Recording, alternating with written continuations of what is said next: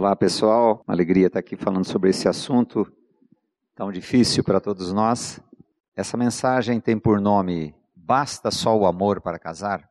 Ou paixão? Vamos iniciar com o texto em Provérbios 19, 14. Você quer soltar o cronômetro aí, por favor?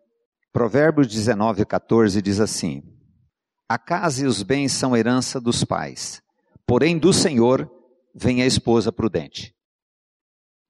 Vamos tratar desse texto mais para frente. Eu montei um diálogo aqui entre o jovem e um ancião. Ele vai fazer algumas perguntas para que a gente possa tratar com graça desse assunto. Possivelmente, se você. Hoje fiquei sabendo de uma pessoa que entrou em cinco cursos e não terminou nenhum. Ela tem mais chance, ela pode entrar em outro curso até um dia ela se formar, ou talvez nunca vai se formar. Você pode abrir um negócio e o negócio não prosperar. Mas se você decidir casar com uma pessoa que você acha certa, é complicado. Uma vez assisti um vídeo de uma pessoa falando sobre relacionamento, ela diz o seguinte: relacionamento é a mesma coisa, é uma coisa parecida como se você pegasse uma fita crepe e colasse no seu braço. Não tem mais jeito daquela fita sair do seu braço se você tem pelos, né, ou não. Vai sair alguma coisa junto. Ou colar duas fitas crepe, uma vai colar na outra. Relacionamento sempre vai deixar resquícios. E às vezes dolorosos. Mas onde entra a graça do Senhor nisto? Nós podemos lembrar que Deus viu a necessidade de Adão ele viu que o homem estava só.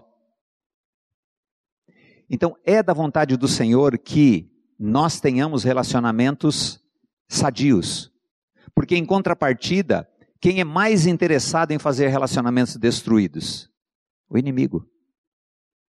Porque a base da sociedade é a família. A família destruída destrói a sociedade. Bem, vamos iniciar. Esse jovem procura um, um ancião e faz algumas perguntas relativas a isso. A primeira dela, delas. Quero procurar uma esposa que eu ame, seja bonita, para eu ser feliz no casamento. Como faço para não errar? O ancião procura com calma explicar ao jovem, dizendo: Meu querido, se você procurar uma mulher que você ame, a paixão pode ser enganosa.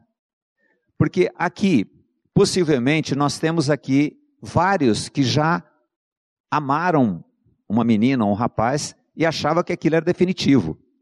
Só que já vai para o terceiro ou quarto definitivo e até agora não aconteceu nada.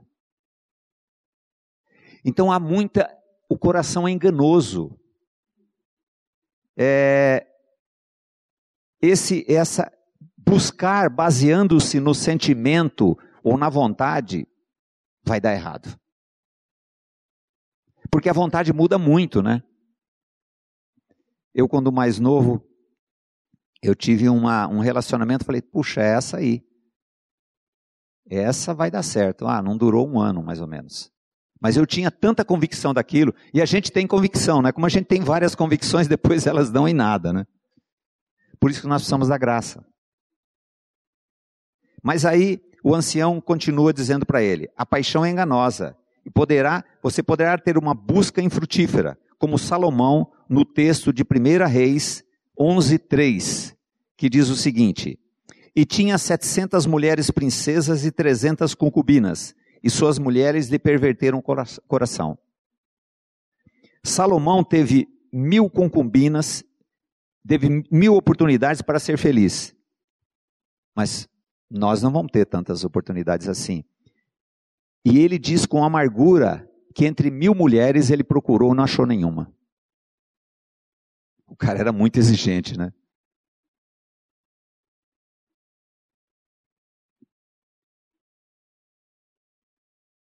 Nós teremos uma chance, se é que cremos que o casamento é indissolúvel. Posso lhe afirmar que buscar uma mulher que você ame e seja bonita para se casar não basta. Você pode ser iludido e ter muitos problemas dos quais nem imagina. Porque olha, relacionamento é uma coisa complicada. Aí o jovem continua e faz mais uma pergunta ao ancião. Na igreja as meninas são apenas minhas amigas e não vejo nenhuma que me agrade. Não posso namorar alguém fora da igreja, outra menina, e pregar a ela e ela se converter? Isso é uma coisa muito comum acontecer. Vocês já viram contar desses casos, né? Falou assim: ah, eu não gosto de ninguém da igreja, tudo minha amiga. Ou o rapaz ou a moça falam isso. Aí vem ser o Espírito Santo para converter uma pessoa. E se convence que aquilo é de Deus. Porque geralmente oração sobre relacionamento, elas, a possibilidade é de 99% dar certo, né? A pessoa vai crendo que aquilo é de Deus mesmo. E muitas pessoas casam, isso quando não tem profecia, né? Tem profecia que vai casar com tal fulano. Agora, um conselho a você que está me ouvindo. Não fique induzindo ninguém a, a namorar ninguém, não, viu? Porque depois, a hora que dá o problema, ninguém vai ajudar. Por isso que nós que cremos que Cristo é a nossa vida, nós precisamos do Senhor para isso. Os amigos podem nos ajudar, principalmente quando eles falam assim: não entra nessa que é furada. Bom, aí o ancião vai responder essa, essa inquietação do jovem. Com a mesma serenidade de antes, o homem calejado pelo tempo responde: você pode ter certeza, pois nosso Criador é cheio de bondade, dizendo assim: ó, você, eu posso fazer isso? Olha assim, você pode. Você pode fazer isso. Você pode decidir ter um relacionamento de uma pessoa que não conhece Cristo. Você pode. Porém, pode ocorrer o mesmo que se deu com nosso amigo Salomão, como está escrito em 2 Reis 11:4, que diz assim: porque sucedeu que no tempo da velhice de Salomão, suas mulheres lhe perverteram o coração para seguir outros, outros deuses, e o seu coração não era perfeito para com Deus, como o coração de Davi, seu pai. Porque Salomão seguiu Astarote, deusa dos Sidônios, e Milcom, a abominação dos Amonitas. Assim fez Salomão o que parecia mal aos olhos do Senhor, e não perseverou em seguir ao Senhor, como Davi, seu pai. Então o que, que aconteceu? Salomão ele buscou mulheres fora do povo de Deus e o que, que aconteceu? Estas mesmas mulheres perverteram o coração dele, fez ele seguir outros deuses. Alguma história conhecida, você, você sabe sobre isso? Esta é a realidade o que vai acontecer quando nós decidimos fazer alguma coisa, mesmo que a nossa toda nosso sentimento diga que aquilo é certo. E o que, que vai acontecer? É, alguns rapazes se aproximam da igreja para arrumar namorada, depois eles fazem o que com a namorada? Eles levam ela embora. Nós não devemos ser inocentes com relação a isso. Para sermos é, é, cobaias, para sermos é, é iludidos pelo engano. E o fim de Salomão foi desastroso, né? Deus se dignou contra Salomão por ter se unido ao jugo com mulheres de crenças estranhas ao Deus de Israel. E ao contrário delas serem convertidas, Salomão aceitou que elas continuassem a servir e fazer oferendas a seus deuses e chegou a fazer um altar a um deus dos Moabitas. Você imagina isso, abominação? Como dizia um sábio pregador, o problema de casar com alguém que não crê no Senhor Jesus é que depois terá que conviver com o pai espiritual da moça ou do rapaz, que é o diabo. Que união há entre Cristo e Belial? Que comunhão entre, há entre luz e trevas?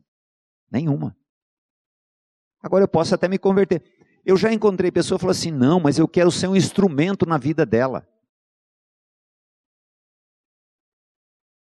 Ah, você quer ser um instrumento. Para ser um instrumento, você tem que ter um relacionamento com a pessoa.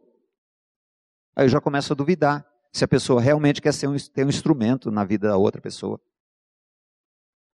Queridos, nós precisamos desconfiar dos nossos sentimentos. Eu não posso colocar na frente da fé o sentimento. Eu vou ser destruído. vou ser derrotado. Vou carregar peso, um peso enorme muitas vezes, por causa disso.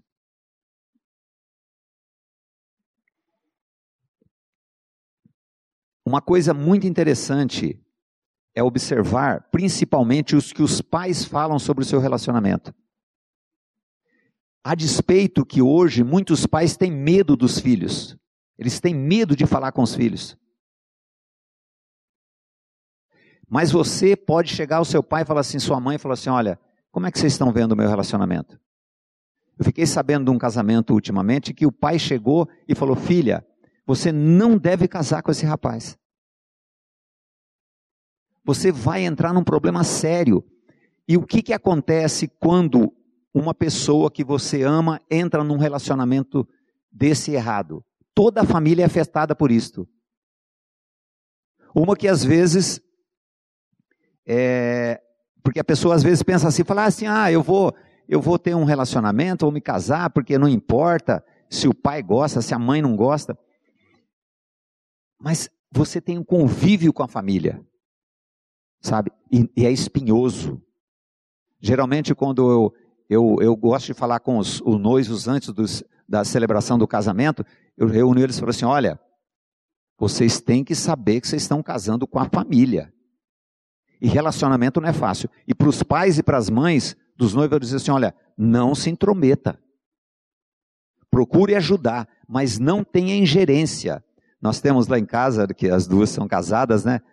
Quando há uma, tenta haver uma ingerência, eu pergunto assim: você mora onde? Porque há limites. Nós temos que ter limites.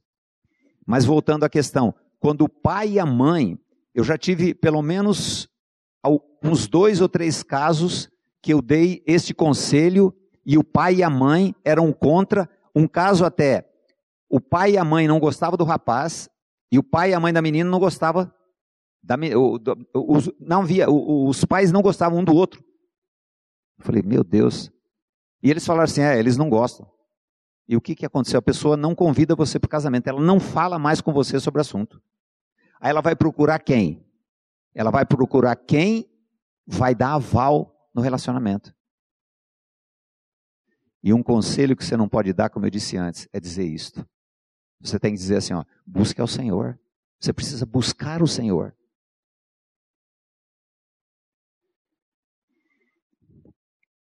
Observe o que aconteceu a Salomão por desprezar o conselho dos pais em Juízes 14:3. Por que, que eu estou citando a Bíblia? Porque é onde está toda a nossa necessidade. Toda a nossa necessidade é a pessoa do Senhor Jesus, que Ele sabe tudo o que é o melhor para nós. E porque na Bíblia tem muitos exemplos falando sobre o relacionamento. O que, que aconteceu quando, quando o servo foi buscar uma mulher é, para Isaac. Ele orou e falou assim: Senhor, eu vou buscar uma mulher para o filho do meu senhor. Tem misericórdia de mim me, e me dirija a mulher correta. enquanto isso, vocês lembram o que, que Isaac estava fazendo? Enquanto Eliezer, é, Eliezer foi buscar a mulher para ele, o que, que Isaac estava fazendo?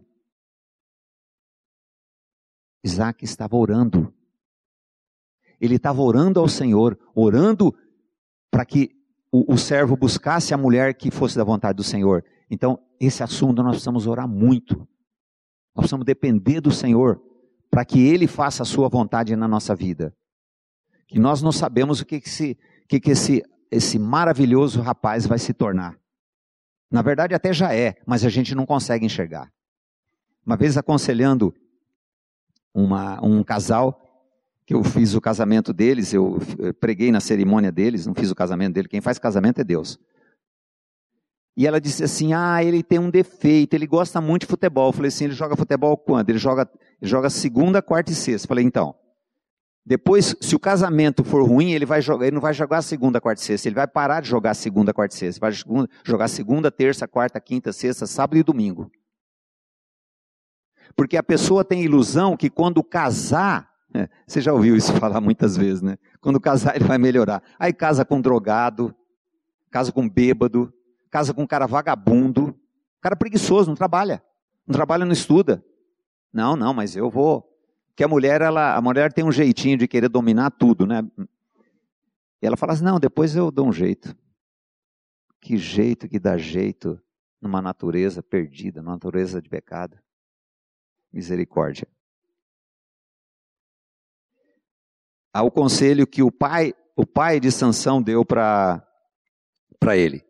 Porém, seu pai e sua mãe lhe disseram: Não há porventura mulher entre as filhas dos teus irmãos, nem entre todo o meu povo, para que tu vás tomar mulher dos filisteus, daqueles incircuncisos?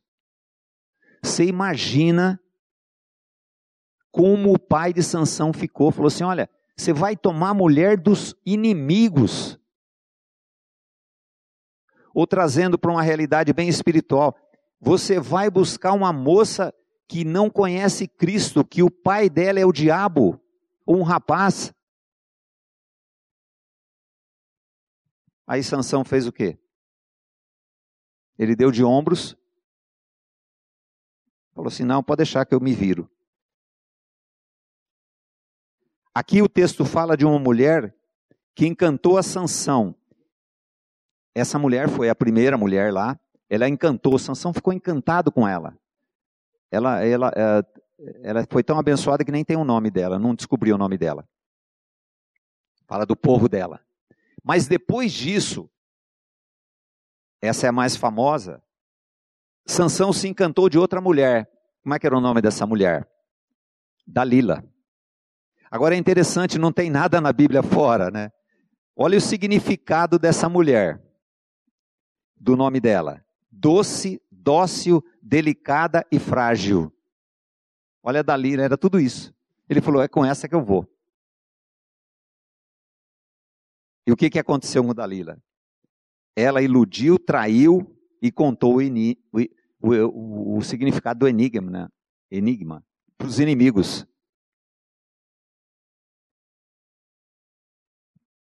Aí, esse jovem que está perguntando a esse ancião fala assim: É, mas isso foi há muito tempo, hoje é diferente.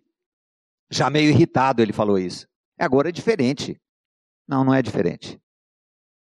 O velho, sem se alterar, diz: Quer que lhe conte a história de apenas dois que eram jovens como você? Um deles conseguiu a duras penas se aguentar durante 20 anos, e o outro já completou 30 anos de agonia com casamentos que supostamente amavam suas pretendentes e não atentaram aos conselhos de Deus nesse assunto, e nem ouviram os amigos e o que os pais lhe disseram.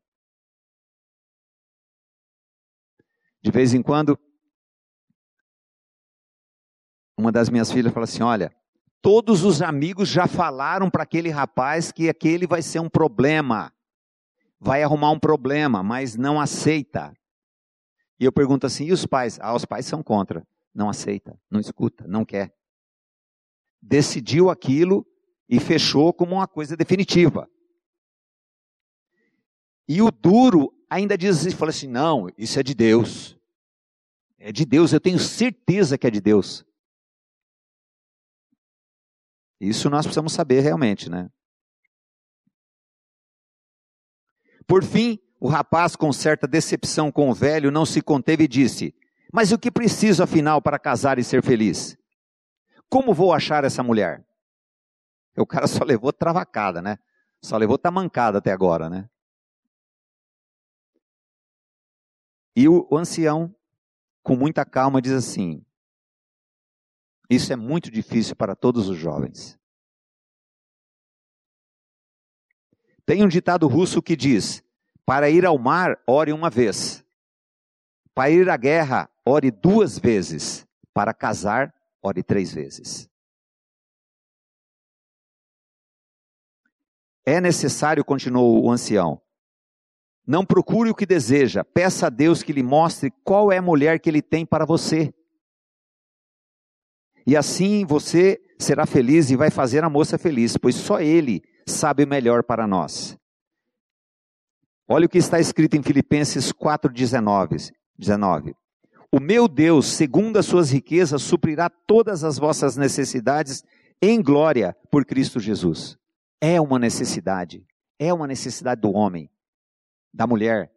Agora, nós temos que ir àquele que pode suprir a nossa necessidade. Nesse aspecto, eu quero dizer para você de procurar o que a gente acha melhor. Eu sempre procurei uma mulher muito diferente da mulher que eu comecei meu casamento há mais de 30 anos atrás. Eu idealizava uma mulher e procurei essa mulher durante um bom tempo. Mas olha, o Senhor é tão maravilhoso, porque às vezes a pessoa fala assim: ah, não deu certo porque a gente era muito diferente. Mas aí que, res, é, que reside a importância do casamento, a beleza do casamento. A mulher que Deus mandou para mim e mandou para ela também, era totalmente diferente do que eu pensava. Eu pensava numa mulher assim como Dalila, né? Que fosse doce, que fosse dócil, que fosse delicada, que fosse frágil. O Senhor tem o melhor para nós. E ela procurava um marido que ela mandasse o tempo todo nele. Dos dois jeitos deu errado.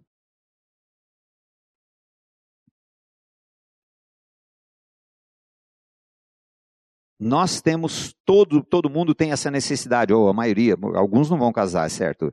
O Senhor vai suprir com prazer e vai dar uma mulher que você, com amor, fará dela uma pessoa maravilhosa, companheira e amiga. Eu tenho alguns estudos para homens, eu digo assim: olha, se a sua mulher não exerce o ministério dela dentro do seu relacionamento, dentro da sua casa, é porque você, como homem, está falhando. Você não, você não valoriza a sua mulher. Eu encontro vários amigos que não valorizam a mulher. E quando você conversa com eles, você fala assim: não, eu dou um maior valor para minha mulher. Eu falei assim: ó, não parece. Não parece. Então, mulheres vão estar submissas, dispostas a ser submissas aos maridos quando elas são amadas.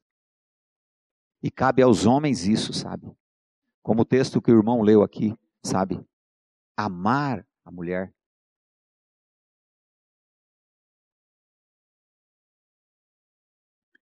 No final, o jovem, com ar de desânimo, diz: Obrigado, vou pensar no assunto. E nunca mais procurou aquele homem para falar sobre isso. Queridos, nós precisamos da graça plenamente. Nós precisamos da manifestação da vida de Cristo para nós não sermos iludidos. Hoje, hoje ou ontem, anteontem, as pessoas acham que vão ter um relacionamento, não vai acontecer nada, acham que tem vida de casado, sexo antes do casamento, e vem dizer que é de Deus.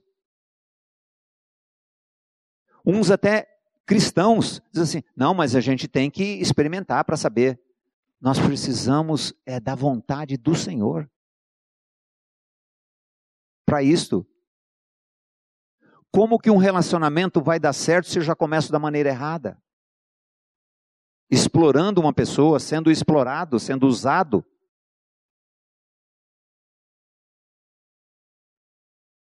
Esse diálogo, ele é fictício. Mas se você prestou atenção, ele pode lhe ensinar várias coisas. A principal delas é que nós que queremos ter uma vida de casado que glorifica o Senhor, estamos numa enrascada se nós seguirmos aquilo que nós achamos que é melhor. Porque a boa dádiva e o dom perfeito vem do Senhor. Por isso o primeiro texto que diz: a casa e o bem são herança dos pais, mas do Senhor vem a mulher prudente ou o homem prudente do Senhor.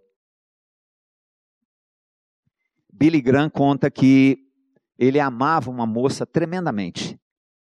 Ele tinha como certo que ela ia ser a mulher da vida dele.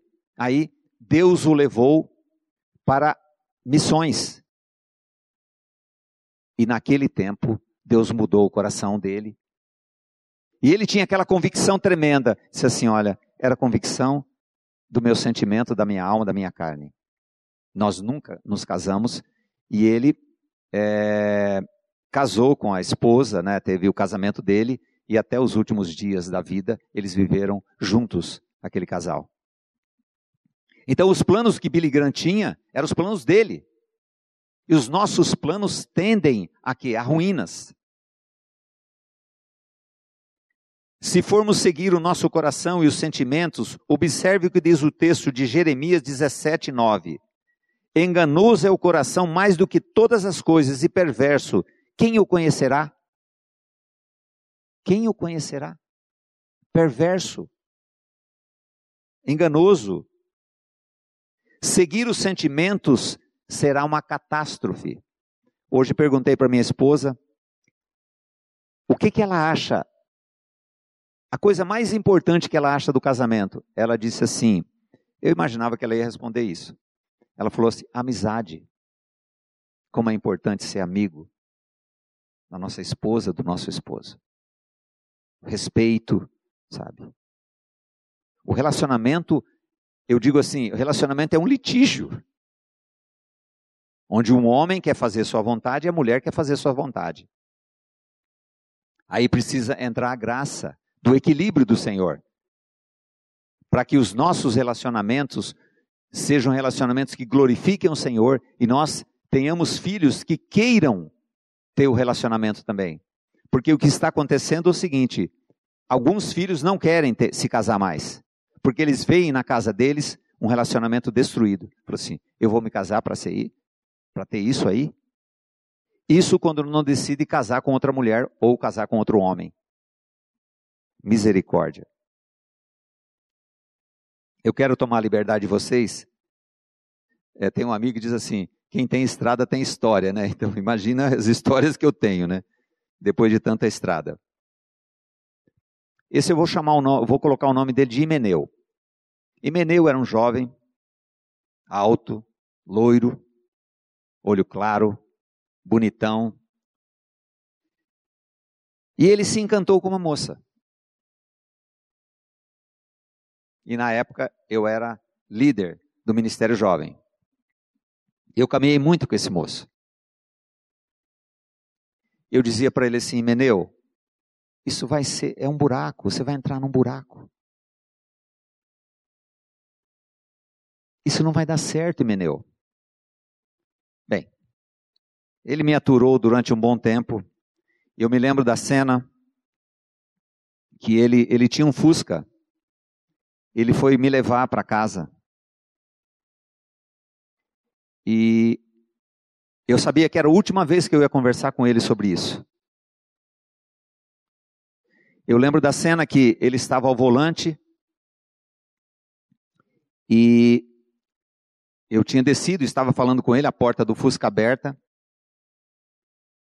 E ele querendo fechar a porta do Fusca, não querendo conversar mais sobre aquilo eu segurei, coloquei o pé na porta do Fusca, falei mais um pouco, falei assim, não, tem mais um, um fôlego, vou falar mais uma vez com ele.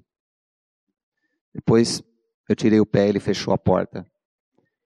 E 20 anos depois, ele me contou que sentou do lado da cama, a mulher sentou do outro lado da cama, e ele disse para ela assim: Vamos parar com isso. Não está certo isso. A gente vive um inferno. E depois houve a separação. Se nós temos interesse em saber a vontade do Senhor, certamente Ele vai levantar pessoas. Ele vai levantar seu pai. Ele vai levantar pessoas que amam você. Para dizer assim: olha, não entre nisso. Porque o amor de Deus é grande para cuidar de nós para que nós não formemos famílias destruídas.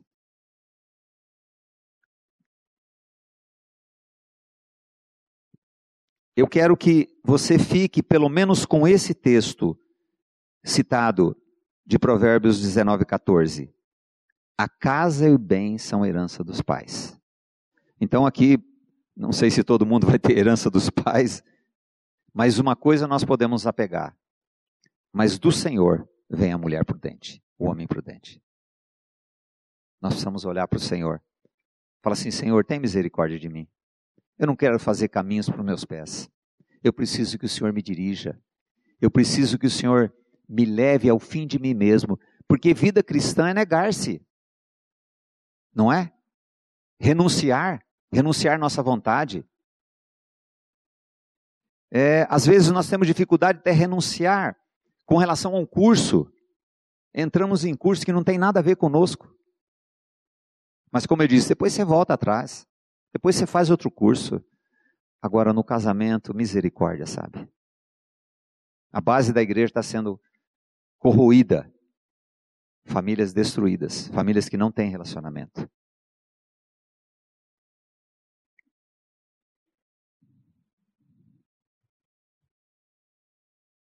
Já falei o texto. Eu falei o texto de Provérbios 19, 14. Ele esqueceu. Ele esqueceu. Oi, fala. Ah, obrigado, querido. Muito bom essa colocação sua, viu?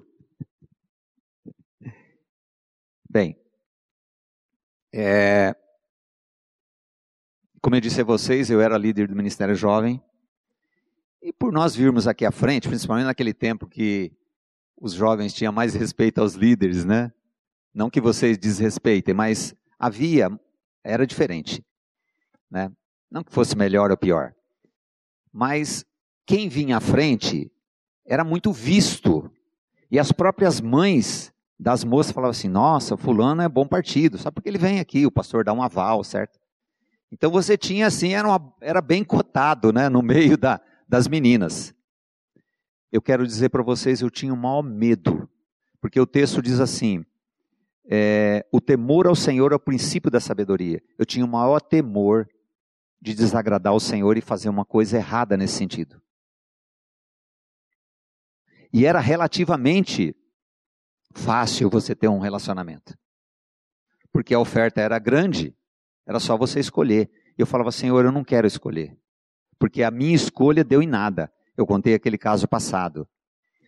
E eu tinha tanta fé no Senhor que Ele ia fazer isto. A nossa igreja tinha, um, tinha uma entrada ali e tinha um degrau.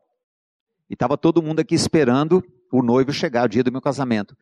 Quando eu fui colocar o pé naquele degrau, eu falei: Senhor, tem tempo ainda. Se não for da tua vontade, o Senhor faz acontecer alguma coisa. Porque o principal que eu queria era não fazer uma coisa que fosse fora da vontade do Senhor. Isso é básico, isso é fundamental para o Filho de Deus. Nós fomos regenerados em Cristo para agradar aquele que nos alistou, Paulo falou. Então, querido, leve a sério esse assunto. Não brinque com a sua vida nesse aspecto, sabe? E você pode ter certeza que Deus não vai mandar uma broaca para você e nem um cara. Pode ser que não seja um cara tão lindo, sabe? Mas você pode ter certeza que vai ser o homem ou a mulher que você precisa, sabe? E vocês vão viver para, viver para a glória dele. É preciso depender do Pai, buscar o Senhor pedir livramento do engano, não confiar em nada a não ser na verdade soberana de Deus, para não ser iludido. Ter realmente medo de não fazer a vontade própria, mas a vontade do Senhor. Os filhos buscam o Pai. Se nós somos filhos de Deus, renascidos, é necessário buscar o Pai nesse assunto, em todos os assuntos, mas esse principalmente para que Deus possa formar é, uma família e usar a sua vida e a vida da moça para a glória dele. Eu, para encerrar, eu quero falar um texto que acalma muito o meu coração e me dá convicção que eu sou amado e que ele nos dirige à sua vontade, mesmo que essa vontade doa, mesmo que a gente não entenda porque aquilo não deu certo. Mas o texto está em 2 Coríntios 2,14. Diz assim: E graças a Deus que sempre nos faz triunfar em Cristo e por meio de nós manifesta em todo lugar a fragrância, a fragrância do seu conhecimento. Então, principalmente essa parte A. E graças a Deus que sempre nos faz triunfar em Cristo, sempre nos conduz em vitória, como diz outra tradução. Então o Senhor quer nos conduzir em vitória nesse assunto tão difícil para nós. Que Deus abençoe a vida de cada um. E que haja realmente a dependência. E que seja uma realidade, não mais eu, mas Cristo. Para que você tenha um relacionamento sadio, que glorifique o Senhor. Ele lhe dê filhos que também glorifiquem o Senhor. E a sua família seja totalmente edificada na graça do Senhor Jesus. Deus abençoe a vida de cada um. Amém. Ah.